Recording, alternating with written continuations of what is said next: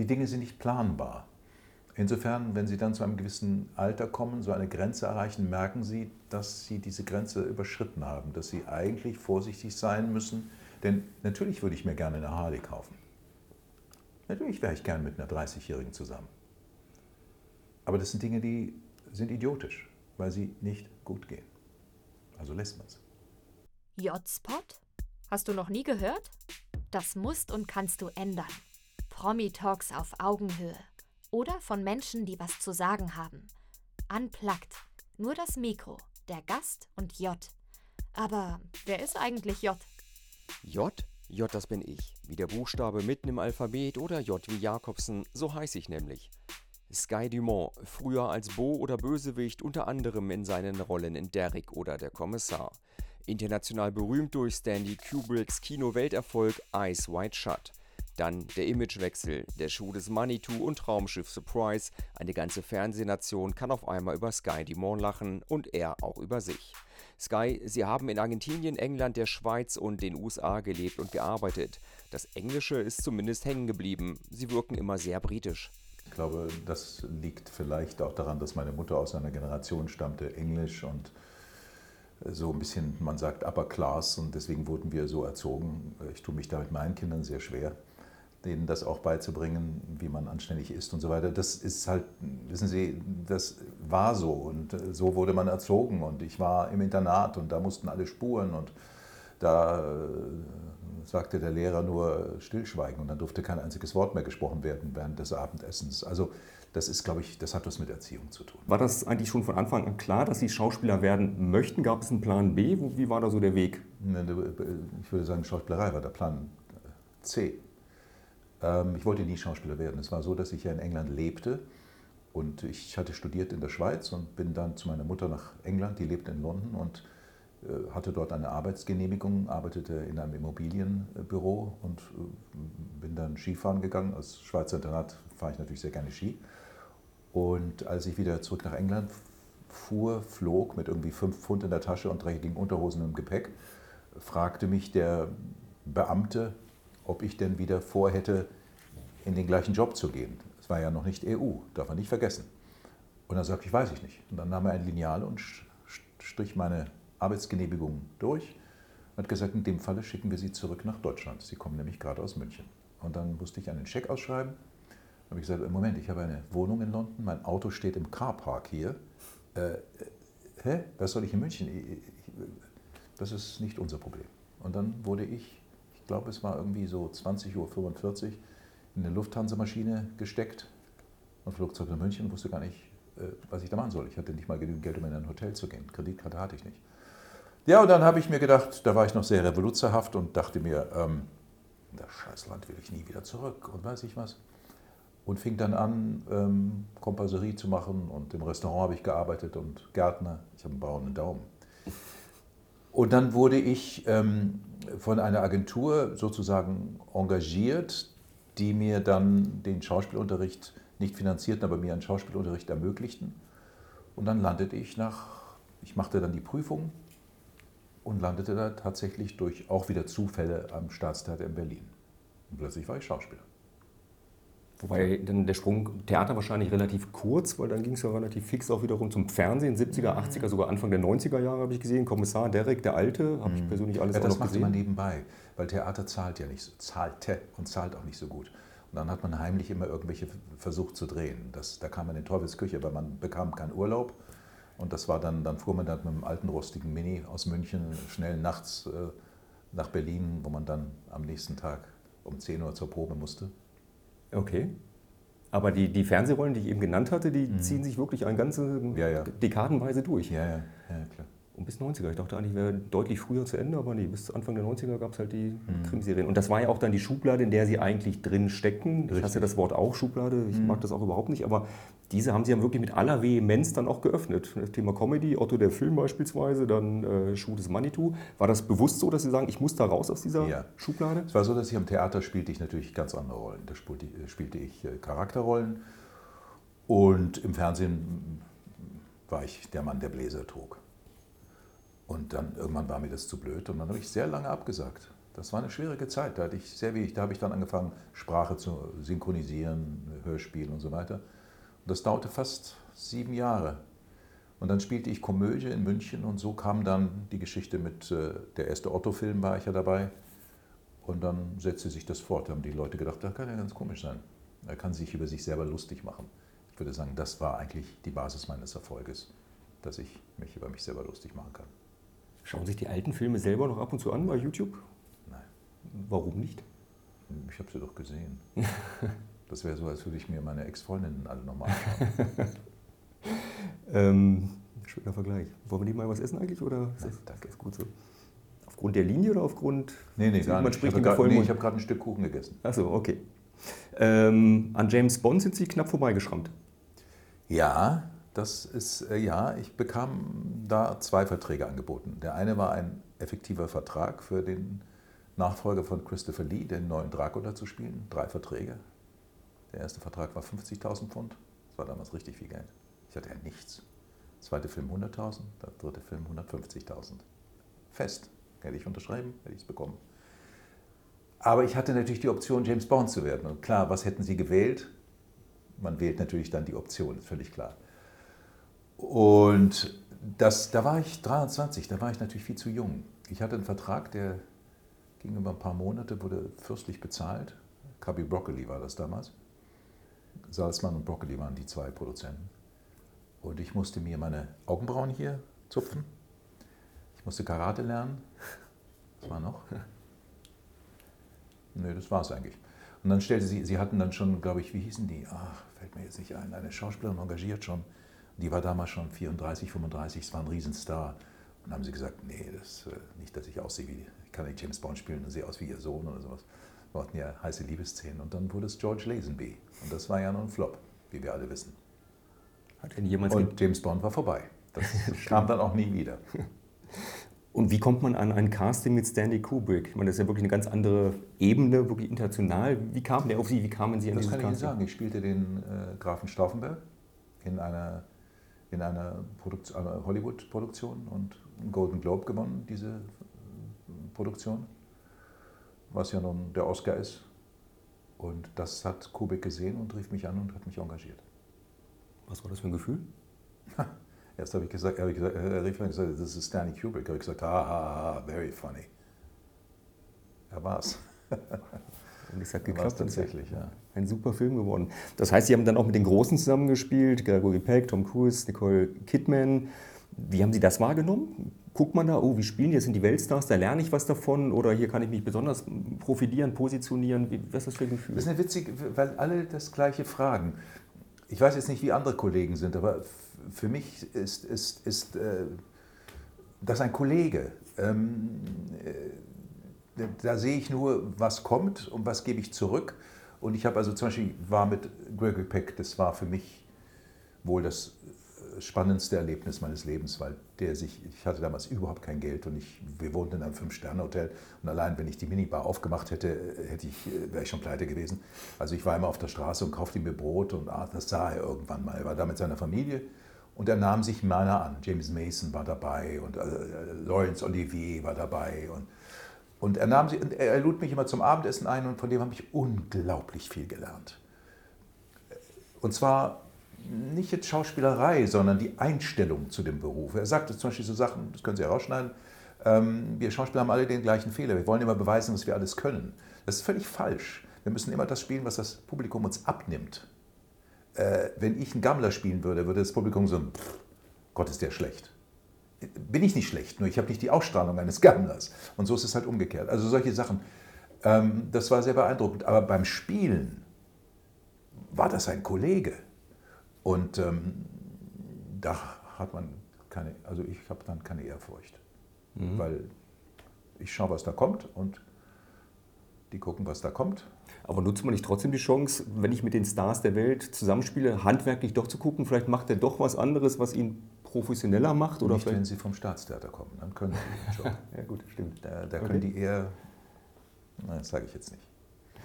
Ähm, Die haben auch nur teilweise sehr beschränkte Mittel. Mm, die Serie General Hospital, Ja. war das so das Pendant zu äh, Professor Brinkmann? Das nach dem Motto, da spiele ich jetzt nicht. Naja, also nee, ich das, nein, das hatte zwei Gründe. Ich war in der Scheidung und es war eine sehr schwierige Scheidung und ich bekam plötzlich das Angebot, General Hospital zu machen. General Hospital war damals Primetime. Und das ist in den USA, Primetime ist nur schon mehr als äh, Brinkmann oder Schwarzwaldklinik. Das ist der Hammer. Da hängen dann irgendwie, keine Ahnung, 40 Millionen Menschen am Fernseher. Aber das war, das war natürlich ein lebendiger Albtraum für mich. Das habe ich zwar gemacht und ging nach Los Angeles, aber mir war nicht bewusst, was das für eine unfassbare Arbeit werden würde. Das war ja Texte ohne Ende. Und Also Sie haben abliefern, Fließband. Sie haben, ja, wir haben Fließband. Wir haben morgens äh, um Blocking gehabt, um 6.30 Uhr, 7 Uhr. Blocking ist Stellprobe. Und dann wurde gedreht, bis halt die Folge drin war. Und das war ein unglaublicher Druck. Und ähm, äh, das war ein Albtraum. Das war für mich ein Albtraum. Da wollte ich raus. Und dann bin ich auch raus, bin dann zum Produzenten gegangen und gesagt, ich möchte wieder nach Hause. Dann lachte er mich aus und hat gesagt, Sie haben einen Dreijahresvertrag. Und dann habe ich gesagt, Sie haben noch nie mit einem europäischen Schauspieler gearbeitet. What do you mean? Dann habe ich gesagt, ich werde nie mehr auf meiner Position stehen. Ich werde immer unpünktlich sein. Und meinen Text kann ich auch nicht mehr. Du bist froh, wenn du mich los bist. Dann musste er lachen und hat gesagt, okay, geben Sie mir einen Monat. Und dann fuhr ich dankbar zurück nach Deutschland und habe mir gedacht, Gott, bin ich froh, wieder zu Hause zu sein, weil man muss wissen, dass man als Nicht-Amerikaner oder Nicht-Engländer oder Nicht-Australier in Amerika keine Karriere macht. Und ich kann wirklich perfekt Englisch. Äh, ich, kann Ihnen, ich will Sie nicht langweilen, aber ich erzähle trotzdem eine Sache von einem Casting. Ich habe für ein Columbo gecastet. Da ging ich in T-Shirt und äh, Turnschuhen, es war heiß, Los Angeles, und ich gehe auf den Gang und da saßen 20 Sky Dumont im Smoking. Sahen alle der gleiche Typ. Und dann ging man dann rein und dann las man diese fünf Sätze oder was das war. Da saßen dann Regieassistent und bla bla bla. Und dann geht man nach Hause und dann blickt der Anrufverantworter, man hat einen Recall. Denkt man sich, super, jetzt habe ich's. Dann geht man hin, da sind aus den 20 Sky Dumont sind 18 geworden. Und da war ich siebenmal. Und beim siebten Mal habe ich gesagt, sagen Sie mal, wann fangen Sie an zu drehen? Morgen. Nee, den Stress brauche ich, das brauche ich nicht. Das war ein Albtraum. Das ist einfach ein Albtraum. Was halten Sie vom Thema E-Casting? Was ist E-Casting? Wenn Sie selber von sich einen kleinen Clip drehen, den einschicken und der wird dann halt bewertet. Wir saßen neulich mit Mark Rissmann hier beispielsweise, der hat, glaube ich, seine Serie bei Game, Game of Thrones über E-Casting bekommen. Echt? Wusste ich gar nicht. Ich habe mich, das klingt jetzt wahnsinnig arrogant, aber es stimmt. Es war, ich hatte eine wunderbare Schauspielerin, die an mich geglaubt hat. Ich habe mich eigentlich nie selber beworben, aber nicht jetzt, weil ich äh, fand, dass ich so toll war, sondern einfach, weil mir das peinlich war. Und die hat immer in meinem Namen Briefe geschrieben. Und so kam ich auch in Staatstheater. Telefon läutete, ich weiß noch, ich hatte ein möbliertes Zimmer und wir aßen Kuchen und, und tranken Kaffee und das Telefon läutete und ich ging ran und dann eine Frauenstimme sagte, guten Tag, ist der Herr Neven Dumont, damals nannte mich noch Neven Dumont. Und dann sagte ich, ja, ich verbinde mit dem Staatsintendanten. Und ich guckte rüber und da saß die Frau Hanschke, es war damals schon eine alte Dame, und die musste grinsen und ich wusste, ah, sie hatte sich wieder für mich ähm, beworben in meinem Namen. Und der kam ran und sagte, Herr Dumont, vielen Dank für diesen netten Brief. Oh Gott. Aber so, so begann meine Karriere. Die, hat, die war für mich das Wichtigste, was den Beruf betrifft, das Wichtigste, was ich je hatte. Waren Sie in der Zwischenzeit auch Mentor für irgendjemanden, Ja, an den Sie geglaubt haben? Das habe ich immer versucht. Das mache, bis zum heutigen Tage versuche ich, versuche ich ähm, Kollegen. Ich hatte einen Kollegen, Michael Hinz, ich weiß nicht, ob Ihnen das noch was sagt. Der war ein sehr bekannter Schauspieler. Wenn der eine Rolle abgesagt hat, dann hat er mich empfohlen. Das ist nicht üblich in meinem Beruf. Das hat mich damals sehr beeindruckt, fand ich ganz toll. Und das versuche ich auch, ja. Weil es gibt keinen Konkurrenzkampf. Ich, ich habe Theaterstücke gespielt, da waren Ehepaare, da war die Frau oder der Mann eifersüchtig, wenn der Partner mehr Applaus bekam als er selber. Da habe ich gesagt, äh, du kannst doch nicht die Frauenrolle spielen. Äh, Das ist so ein bisschen die Seele des Schauspielers. Sie sind ja recht markant für Ihr Aussehen, positiv gemeint, und Ihre Stimme. Was pflegen Sie mehr? Äh, Meine Stimme muss ich nicht pflegen, die ist da. Das kam natürlich, wir mussten am Staatstheater Sp- Sprachunterricht machen. Und zwar regelmäßig, sollten sich einige meiner Kollegen auch vielleicht mal versuchen. Korken Ähm, zwischen den Mund, zwischen den Lippen und deutlich sprechen, das ganze Thema. Ja, sicher. Also ich habe mir jetzt gerade Four Blocks angeschaut. Haben Sie das gesehen? Die dr dritte Staffel. Ich verstehe kein Wort. Die, die nuscheln nur noch. Und dann äh, halt dieses, äh, ist ja kein Deutscher, dieses, ey, Alter, ey, hm, das ist mir zu blöd. Also irgendwo möchte ich schon verstehen, was die da reden.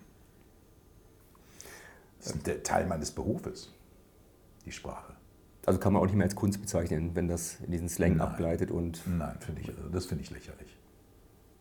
Sie haben viele Standbeine, Autor, Schauspieler, Sprecher. Ich habe Sie übrigens hier bei Holiday on Ice, ich glaube, das war ne, vor einigen Jahren, vielen Jahren, haben Sie, glaube ich, Holiday on Ice in Hannover auch mal als Sprecher begleitet. Stimmt, ja. Weiß ich noch, Ja, war, stimmt, war total ja. schön. Ja, stimmt. Ja, Ähm, stimmt. Ich, ich, finde, Sie stellen ihr, ihr Licht immer unter den Scheffel. Sie sagen immer lapidar, oh, ich muss ja meinen Lebensunterhalt äh, finanzieren. Aber ich finde, das ist doch wirklich künstlerische Vielfalt, dass Sie auf so vielen Parketten un- unterwegs sind, dass Sie das alles können. Dass Sie nicht nur ein Thema können, Schauspieler, sondern Sprecher, Sie können Bücher schreiben, die erfolgreich sind. Ähm, Mir war sehr schnell klar, dass ich verschiedene Beine brauche, um den Lebensstil zu halten, den ich gerne hätte. Ähm, Ich fahre nun mal gerne ein schönes Auto und ich äh, habe gewisse Dinge, die ich ganz gerne mag. Ich gucke jetzt mal nicht nach rechts. Und ähm, da war mir klar, ich muss auf verschiedenen Beinen stehen. Und am Theater verdienen sie nicht genug, um wirklich größere Sprünge zu machen. Äh, Oder nur Fernsehen zu warten. Was können Sie am, da können Sie im, äh, Sie können im, im Jahr vielleicht zwei Hauptrollen spielen, mehr nicht. Und so gut bezahlt sind wir nicht. Das Finanzamt ist immer dabei. Insofern war mir das sehr, sehr früh klar. Man muss verschiedene Standbeine haben. Und das, glaube ich, hat mich gerettet. Bis zum heutigen Tage. ich gucke nach rechts, ich muss das aufklären, das ist eine hübsche Frau neben uns, deshalb die, die gucken gerade nach links. Ja, ich gucke nach links, genau. ähm, aber geht da noch mehr? Malerei beispielsweise? Singen können Nein. Sie auch? Schuh des Manitou war top. Also- Nein, das war ich ja nicht. Da habe ich nicht gesungen. Das glauben viele. Mhm, Ach Das Mensch, das, das hätten Sie jetzt nicht sagen sollen. naja, wieso? Äh, Aber Malerei, so ein bisschen künstlerisch, Bildhauen und so, das ist Nein, jetzt nichts für Sie, nein. wo Sie sagen, da kann ich noch eine Mark oder einen Euro verdienen. Nee, es geht ja auch nicht um das Verdienen, glaube ich. Es geht darum, um, das war nie mein Bestreben. Mein Bestreben war immer, ich möchte einen gewissen Lebensstandard haben. Und ähm, das war's. Ich will jetzt nicht irgendwie noch eine 15-Zimmer-Wohnung oder ein Rolls-Royce. Das, das interessiert mich gar nicht. Ich will nur meinen angenehmen Lebensstandard haben. Ich finde, Sie kommen unheimlich authentisch und sympathisch rüber. Ja, wenn ich in dem Alter nicht authentisch mehr langsam bin, dann wird es nie mehr was. Ich bitte Sie. Ich habe gestern nochmal Derek kurz reingeguckt, Echt? ich kenne ja von früher auch noch, ich weiß gar nicht mehr, was das war, aber da hatten Sie auch eine aalglatte, gegelte Frisur. Wie, Ja. wie waren Sie da im Inneren? Waren Sie auch schon der Sky Dumont von jetzt oder waren Sie damals dann doch eher so der kleine pissige Bo, der auch sagt, ich bin vielleicht ein bisschen hochnäsiger als ihr oder nicht? Oder Nee, das war ich, glaube ich, nie. Dazu bin ich anders erzogen worden. Aber ich habe natürlich, wissen Sie, wenn, wenn, man, wenn man sich geniert, man muss es so nennen, ich bin nicht jemand, der sehr leicht auf andere Menschen zugeht. Aber das lernt man. Das muss man lernen. Früher weiß ich, dass ich, dann schleppte mich meine Frau immer auf irgendwelche Premieren. Albtraum. Und dann blieb ich immer in der einen Ecke stehen. Dann sagt sie, komm, lass uns noch mal durchgehen, mal gucken, wer da ist. Sag ich, geh mal. Aber das lernt man, das habe ich gelernt. Ich kann jetzt damit umgehen. Ich kann jetzt mich hinstellen und mich mit Ihnen eine Stunde lang unterhalten und mit Ihnen und so. Aber das ist nicht meine. Ich bin froh, dass ich zum Beispiel nicht mehr auf die großen Events muss. Ich bin ja nicht mehr verheiratet. Ich brauche kein Smoking mehr anziehen. Schön. manchmal sind die kleinen Events auch die viel besseren. Finde ich auch. Haben Sie absolut recht. Aber wir Männer denken, glaube ich, alle so. Denken die Frauen auch so? Die wollen ihre schönen Kleider anziehen und schöne Frisuren und so ein Zeugs. Und wir latschen mit. Schon okay. Ja, also ich finde, sie, sie geben wirklich eine Menge an Lebensweisheiten von sich. Ich werde ja auch nicht mehr jünger, das geht mir ja auch so. Und ich habe auch ein, neu, ein anderes Zitat von Ihnen. Heute weiß ich, dass ich nichts kann, was andere Leute nicht möglicherweise besser können. Es gibt Ja. äh, immer einen, der noch schlauer ist oder einen besseren Waschbrettbauch hat. Sehe ich exakt wie, wie, wie Sie, aber ich finde trotzdem, auch damit stellen Sie, und das macht Sie ja auch sympathisch, wieder Licht unter den Scheffel, weil ich wüsste nicht, wer viel besser als Sie sprechen könnte, beispielsweise. Oh ja, Sie haben eine ganz aber. angenehme Ja, aber da gibt es einige. aber Sie machen sich so klein damit. Und das Nein, macht ich mache mich nicht klein. Ich versuche realistisch zu sein. Wissen Sie, ich kann, also ich lese heute zum Beispiel verschiedene Geschichten. Und da sind zwei klassische Geschichten dabei und zwei sehr lockere Geschichten. Und die lockeren kann ich bestimmt besser als die meisten. Aber die klassischen können wieder andere Leute besser. Also das, nee, das ist nicht äh, eine gespielte Bescheidenheit. Und das ist nicht mal eine Bescheidenheit, sondern es ist einfach eine Erkenntnis, dass es immer leider einen gibt, der etwas besser kann als äh, du selber. Was, ich konnte unglaublich gut Kirschkerne spucken, bis dann einer kam, der konnte es noch besser. Ich wollte eigentlich fast pinkeln sein, aber das habe ich jetzt mir gespart. Also sie wissen schon, was sie können, aber sie wissen auch, was andere können. Ne? Und das, Na, das einfach, Sie, ist, wo, wo ist? sie stehen, wie sie sich einordnen Was können. viel wichtiger ist, sie müssen wissen, was sie nicht können. Ja, das stimmt. Das nimmt in der Tat das- den, den Druck. Und ja. in diese Falle tappen sehr viele meiner Kollegen. Das wussten sie nicht immer. Das fand ich jetzt richtig schlau, was ich da gerade gesagt Nee, habe. ich fand das. Haben wir Kirschen hier? Mancherie, dann könnten wir jetzt auch einen Kirsch. Nein, ich esse keine Fremdprodukte. Ja, Ich wollte edle Nusstropfen besorgen, aber die hatten wir leider nicht. Ja, Das mir schöne Scheiße.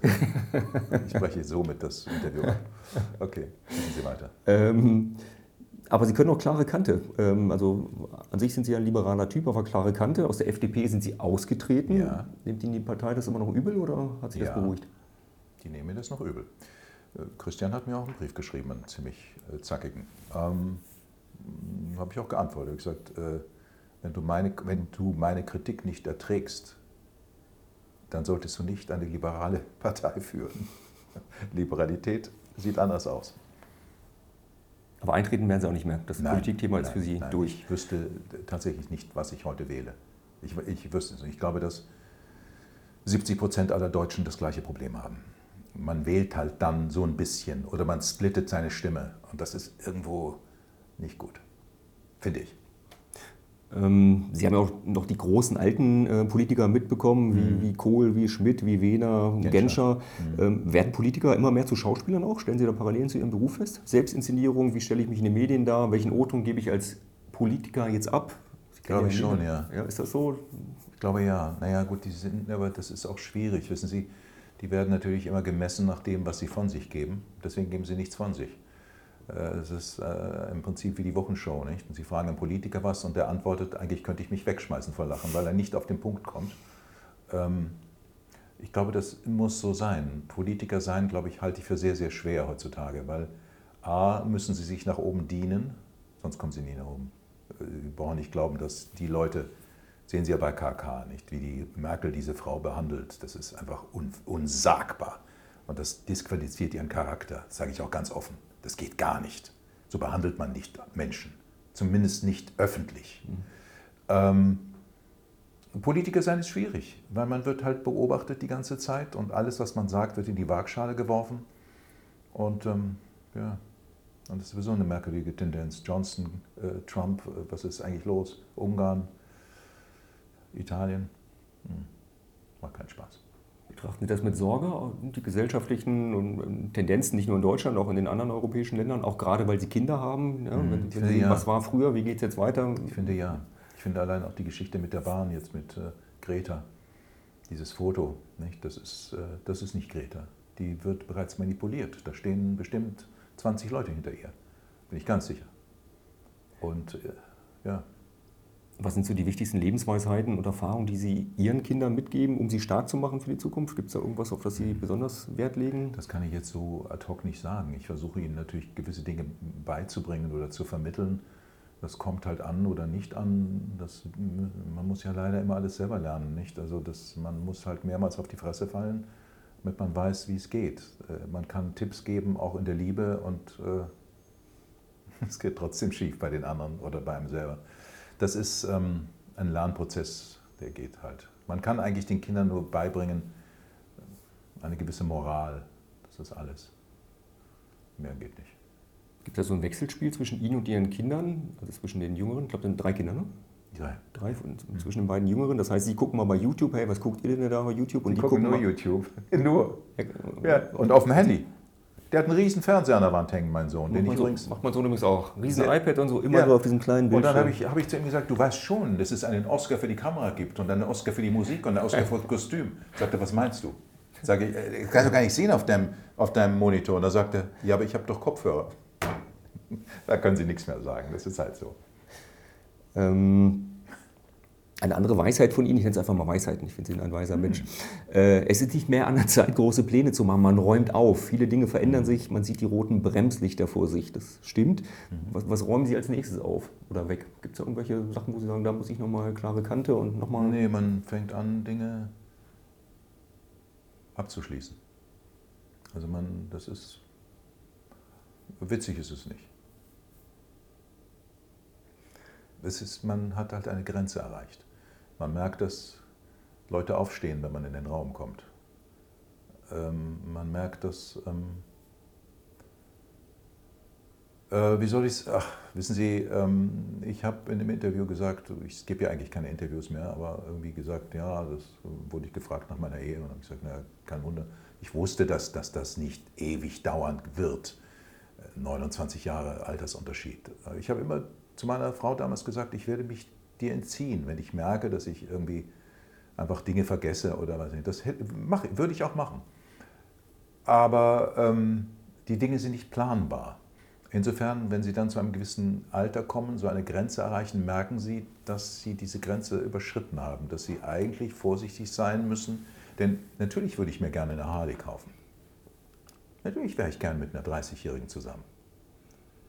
Aber das sind Dinge, die sind idiotisch, weil sie nicht gut gehen. Also lässt man es. Ich weiß nicht, ob ich mich damit vermitteln kann. Wenn Sie es verstehen, gut. Wenn Sie es nicht verstehen, das heißt, Sie sind schon ein durchaus rationaler Mensch. Ja, das muss man sein, ne? klar. Was, was meint ihr mit, Leute stehen auf, wenn sie in den Raum kommen? Ja, so dieser Respekt. Ich merke plötzlich, dass mir Respekt entgegengebracht wird, weil ich... Denkmalschutz? Ja, ja das, so hieß ja auch mein... Das, ja, wegen Ihres Buches hätte ich jetzt gefragt, genau, wie, wie stellt man fest eigentlich, ne, dass man älter wird? Mhm. Hat, hat man eine Antwort drauf? Die Frage ja, stellen Sie ja. ja. Das ist die Frage, wie ist die Antwort darauf? Ja, das ist einfach Kacke, ne? Wen sagen das?